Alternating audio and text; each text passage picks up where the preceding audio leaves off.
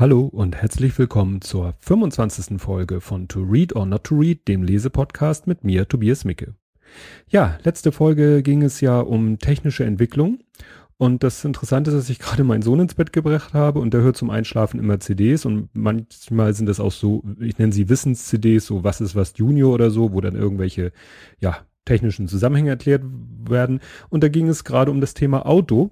Also die Geschichte des Autos und so und äh, ne, die Kinder besuchen ein Automuseum und das ist nämlich ganz interessant, weil da ist es tatsächlich so, da wird äh, die Dampfmaschine erklärt, das erste Dampfauto erklärt und dann kommt sofort der Automotor. Also es wird genau das übersprungen, was in dem Buch, was ich letzte Woche vorgestellt habe, ja, sehr ausführlich beschrieben wird.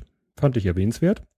Ja, heute haben wir so ein bisschen ein Jubiläum. 25 ist ja so eine Zahl, wo man auch immer so ein bisschen ein Bohai drum macht. Ich habe das zum Anlass genommen und habe jetzt endlich mal äh, eine vernünftige Domain mir geholt, beziehungsweise ich hatte die schon. Ich musste die von einem Provider zum anderen Provider umziehen lassen. Ähm, das hat dann den Effekt gehabt, dass ich dann in der Statistik plötzlich mega Download-Volumen hatte. Habe dann festgestellt, das lag an mir selber. Ich habe zwar keine Folgen runtergeladen, aber irgendwie schon das Aufrufen der Seite hat dazu geführt. Da muss ich noch mal ein bisschen dran schrauben. Aber das interessiert euch vielleicht nicht so. Was vielleicht interessant ist, das Rezensionsexemplar, das ich letzte Folge angekündigt habe, das ist angekommen. Also der Autor, der es mir versprochen hat zuzuschicken, hat es wahrgemacht. Ich will immer noch nicht verraten, um welches Buch es geht. Wer will, kann ja mir auf Instagram folgen, beziehungsweise da muss er natürlich jetzt ein bisschen zurückschauen, dann wird er das Buch sehen. Ähm, Instagram-Account, Twitter-Account findet man alles auf meiner Homepage, jetzt tobiasmicke.de ähm, unter RSS und Co. Da findet man so meine sozialen Netzwerkgeschichten. Ja, aber ich hatte zu wenig Zeit. Das ist erst vor kurzem angekommen und äh, das schaffe ich, habe ich jetzt nicht geschafft bis zu dieser Folge. Deswegen gibt's heute, wie letzte Woche angekündigt, nochmal ein Buch von Arno Endler. Ähm, und das ist ganz witzig, weil äh, das andere Buch lese ich jetzt, obwohl eigentlich die aktuelle CT da ist. Ich lese diese Computerzeitschrift CT. Und äh, das ist witzig, weil der Arno Endler, von dem das heutige Buch ist, den kenne ich ja über die CT. Ja, und das Besondere ist, dieses Buch ist ein Geschenk. Arno Endler habe ich ja in Folge 18 vorgestellt als Autor, nicht direkt als Buch, weil ich bis zu dem Datum äh, kannte ich immer nur von ihm ähm, Kurzgeschichten aus der CT oder E-Books. Und nun hat er mir schon auch vor einiger Zeit ein Buch zugeschickt, nämlich das Buch mit dem Titel Am Anfang. Das ist eine Mischung, das ist nämlich ein Kurzroman und mehrere Kurzgeschichten. Wer das jetzt definiert, was ein Kurzroman ist und was eine Kurzgeschichte, weiß ich nicht, aber klar, dieser Kurzroman, der geht schon über ein paar mehr Seiten und die Kurzgeschichten mal nur über ein paar Seiten. Ein Untertitel hat das Buch nicht. Aber letztes Mal, wer es mitgekriegt hat, äh, habe ich irgendwie einen völlig beknackten Untertitel vom anderen Buch vorgelesen, weil ich einfach immer die Show Notes, die ich mir selber mache, mit Copy und Paste weiter kopiere und das habe ich einfach vergessen. Also guckt's auf der Internetseite nach. Der Autor von diesem Buch, Arno Endler, vorgestellt in Folge 18. Ja, und das Buch ist ein Geschenk vom Autor, sogar mit Widmung. Da hat er nochmal eine kleine witzige Andeutung zum Thema Homepage gemacht, weil, ne, wer sich erinnert an Folge 18, die Homepage von Arno Endler ist gewöhnungsbedürftig. Aber es kommt ja auf seine Bücher an. Ja, den Inhalt des Buches möchte ich jetzt natürlich ein bisschen erklären, was bei Kurzgeschichten nicht so einfach ist, weil man möchte die Geschichten natürlich nicht verraten. Aber es kommt sowieso vorab erstmal ein Vorwort vom ähm, Autor. Da erfährt man noch einiges Interessantes über den Autor, wie er so zum Schreiben gekommen ist. Witzig fand äh, ich die, den Begriff Gießkannenkommasetzung. Das hat er gesagt, dass, dass das, äh, sag ich mal, sein Problem ist, dass er Kommas nach dem Gießkannenprinzip setzt und andere Leute, also Lektoren oder wer auch immer, das dann wieder reduzieren müssen. Ja, ähm, zuerst kommt, und das hat mich irritiert, weil ich hatte irgendwie damit gerechnet, dass der am Ende kommt. Als erstes kommt der Kurzroman, der heißt, titelgebend für wie das Buch am Anfang, und da war es wirklich so, dass ich schon nach den ersten, weiß ich nicht, Sätzen, Seiten total gefesselt war von der Geschichte, weil die fängt wirklich, äh, steigt sofort ein und man ist sofort gebannt und ähm, ist dann auch so, dass ein bisschen so Handlungssprünge drinne sind und man möchte dann wissen, Moment, Moment, wie geht denn jetzt der, dieser erste Handlungsstrang weiter und dann kommt der zweite und der dritte und nachher, wie sich das für eine gute Geschichte gehört, vereinigen die sich dann alle und also es ist wirklich eine spannende Geschichte. Man könnte schon sagen, leider nur ein Kurzroman. Und es handelt grob gesagt davon, wie, wie es sein könnte, wenn mal eine andere Spezies zu uns kommt. Das ist ja in so vielen Science-Fiction-Geschichten äh, das Thema, aber die uns dann nicht unbedingt technisch überlegen ist oder militärisch, wie es ja in manchen Filmen dann nun mal so ist, sondern auf einer anderen Ebene. Aber mehr will ich da gar nicht zu sagen. Also ich, wie gesagt, schon dieser erste Kurzroman hat mich komplett äh, vom Hocker gehauen. Dann kommen die Kurzgeschichten und die sind ja jede natürlich für sich äh, eigen. Also man kann da nicht so, gibt kein durchgehendes Thema oder so. Ich habe mal nur so ein paar Stichwörter zu jeder. Also die erste heißt Return to Sender und ist äh, witzig, weil da ein, ein, da spielt wieder eine künstliche Intelligenz eine Rolle und ein Mensch, der aber wirklich nicht so der hellste ist. Na jedenfalls äh, ergibt sich aus dieser Kombination Menschen, KI und ein etwas zugedröhnter Menschen äh, die Geschichte und das Ende ist dann wirklich äh, ein Knaller und erklärt dann auch den Titel, während man vorher denkt, wieso heißt die Geschichte Return to Sender und äh, hinten im Buch sind Anmerkungen des Autors zu jeder Geschichte und da sagt er, dass er die Geschichte mal der CT vor, vorgeschlagen hat, aber die wollte die nicht. Ich sag mal, das Thema ist, war denen vielleicht ein bisschen zu heikel. Nur mehr will ich dazu nicht sagen. Ja, die nächste Geschichte am Strand von Nueva Danmarca erinnerte mich sofort vom Titel her an die Welt, in der die John Mayer Geschichten spielen, weil da ja auch so Altengland und, und äh, ne, so die, die äh, Zivilisation, die Aufteilung der Zivilisation hat dann auch so komisch klingende Namen, die so einen Bezug haben auf unsere jetzigen. Und Nueva Danmarca ist halt ein Planet ist, sage ich mal, eine noch aus, da geht es um eine noch ausgefallenere Spezies als im Kurzroman und es geht um Sex, ne? Sex Hells. Dann kommt ähm, Superstau. Das ist natürlich ein super aktuelles Thema. Es geht nämlich um autonome Autos, also autonom fahrende Autos, was ja gerade wirklich Thema ist. Auch vernetzte Autos, also Autos, die untereinander kommunizieren und natürlich, wie so oft, eine KI, eine künstliche Intelligenz, die über dem Ganzen schwebt und das alles steuert.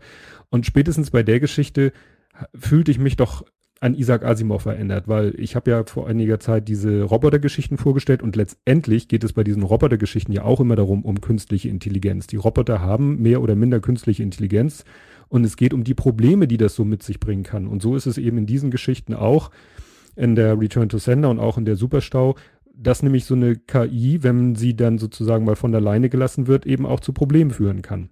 Und das Ganze eben in Verbindung mit dem Thema autonom fahrende Autos.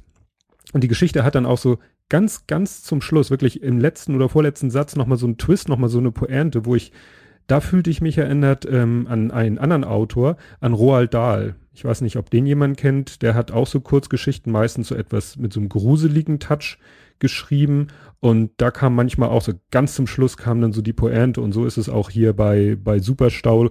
Da ist zum Schluss wirklich nochmal so ein Twist drinne, wo ich sagte, da habe ich nun nicht, nicht mit gerechnet.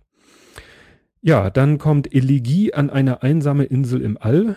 Ein, wie ich finde, etwas verschwurbelter Titel, aber ähm, trotzdem gute Geschichte. Gemeint ist nämlich mit dieser einsamen Insel im All ist der Mars gemeint. Ne? Ist ja gerade auch Thema, der Marsianer, der Film. Und die Hauptfigur in diesem, äh, in dieser Kurzgeschichte ist der echte erste Marsianer. Damit ist gemeint der erste Mensch, der auf dem Mars geboren ist. Das ist jetzt nicht unbedingt Schwerpunkt der Geschichte, ist aber eine sehr interessante Geschichte mit einem ich sag mal, mit einem metaphysischen Twist. Also ganz zum Schluss, was da rauskommt, das ist dann, sage ich mal, mit, mit normalen äh, Naturgesetzen oder so auch nicht mehr zu erklären. Ja, dann kommt äh, das Prinzip Liebe. Das ist eine Geschichte, wie ein Mensch einen Urlaubsplaneten besucht. Ne? Wir fahren ja heute auch in andere Regionen, um uns zu erholen und der besucht halt einen äh, Planeten. Und ich habe nachgeguckt, weil das auch der Autor erwähnt, das äh, ist so, geht so ein bisschen in die Richtung des Planeten Risa aus den, dem Star Trek-Universum. Ich meine Star Wars gesagt, oh Gott.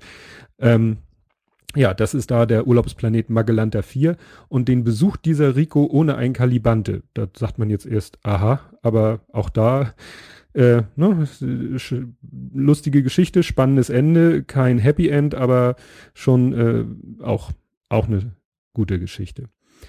Dann kam auch etwas, worauf ich mich sehr gefreut habe, weil das auch vorher sozusagen angekündigt wird. Eine Kurzgeschichte, in der es nämlich um John Mayer geht. Ne? Wer jetzt nicht weiß, wer John Mayer ist, muss Folge 18 hören. Da geht es sehr ausführlich um John Mayer. Und die Folge heißt Gefangen oder die Folge, die Geschichte heißt Gefangen, ist eine viel zu kurze Geschichte. Weil, ne, wenn man einfach so das John Mayer-Universum kennt und die Geschichte kennt und dann diese Geschichte liest, wo John Mayer gefangen ist in, und auch äh, keinen Kontakt zu seinem Ehefarm Otto hat, ja, und äh, da ein Gegenüber hat, was man auch überhaupt nicht einschätzen kann. Also die Geschichte ist zu Ende, bevor sie anfängt und man steht wie so oft bei diesen John Mayer Geschichten hinterher da und hat einfach Lust auf mehr und will wissen, ja, wie denn nun, wie, wie ist denn jetzt die Erklärung für diese Story und naja, es wird wohl noch mehr John Mayer Geschichten geben. Ich freue mich schon drauf. Ja, dann kommt noch eine Geschichte mit einem anderen äh, Science-Fiction-Thema, nämlich ein Zeitreise-Experiment, das heißt Feldversuch. Und da gibt's natürlich auch das für Zeitreisen übliche Paradoxon, also dass irgendwas ist, wo man sagt, hey, das geht doch irgendwie nicht, weil dann Zeit vorwärts, rückwärts liest es. Auch gut. Das Ende ist dann eine, ist nicht die, doch ist die letzte Geschichte, wahrscheinlich auch so gewollt, der Kurzroman am Anfang, am Anfang, die letzte Geschichte, das Ende das fand ich eine sehr abgedrehte Geschichte. Also da hatte ich wirklich beim Lesen äh, so ein bisschen meine Probleme mit, weil es sehr abgefahren ist. Also mit, auch wieder mit irgendwelchen Drogen und künstliche Körperteile, wenn ich das richtig verstanden habe.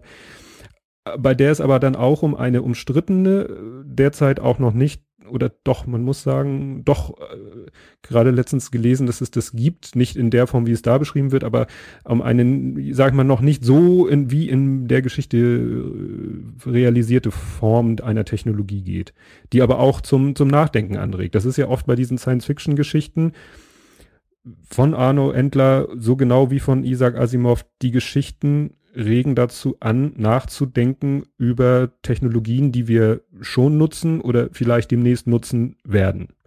Und das macht diese Geschichten wirklich so, so packend und auch so, ja, so gut einfach. Ja, mein Fazit bleibt, also ich finde schon, es erinnert mich auf alle Fälle an Isaac Asimov und in einigen Teilen auch an Roald Dahl, diese Geschichten mit diesen, diese Kurzgeschichten, mit diesen Pointen, mit diesen Twists am Ende, wo man wirklich nochmal so zuckt und sagt, oha, das ist ja jetzt nochmal ein Knüller. Erschienen ist das Buch bei einem Verlag, der nennt sich, ich weiß nicht, P. P. P. Machinery. Verlinke ich auch in den Show Notes. Ähm, ist erhältlich als Taschenbuch bei Amazon oder beim Verlag selber, kann man dann natürlich auch bestellen. Arno Endler äh, bietet auf seiner Seite die Möglichkeit, da Kontakt aufzunehmen und dann kann man auch eine signierte äh, Form des Buches bekommen. Habe ich ja, Edgy Badge.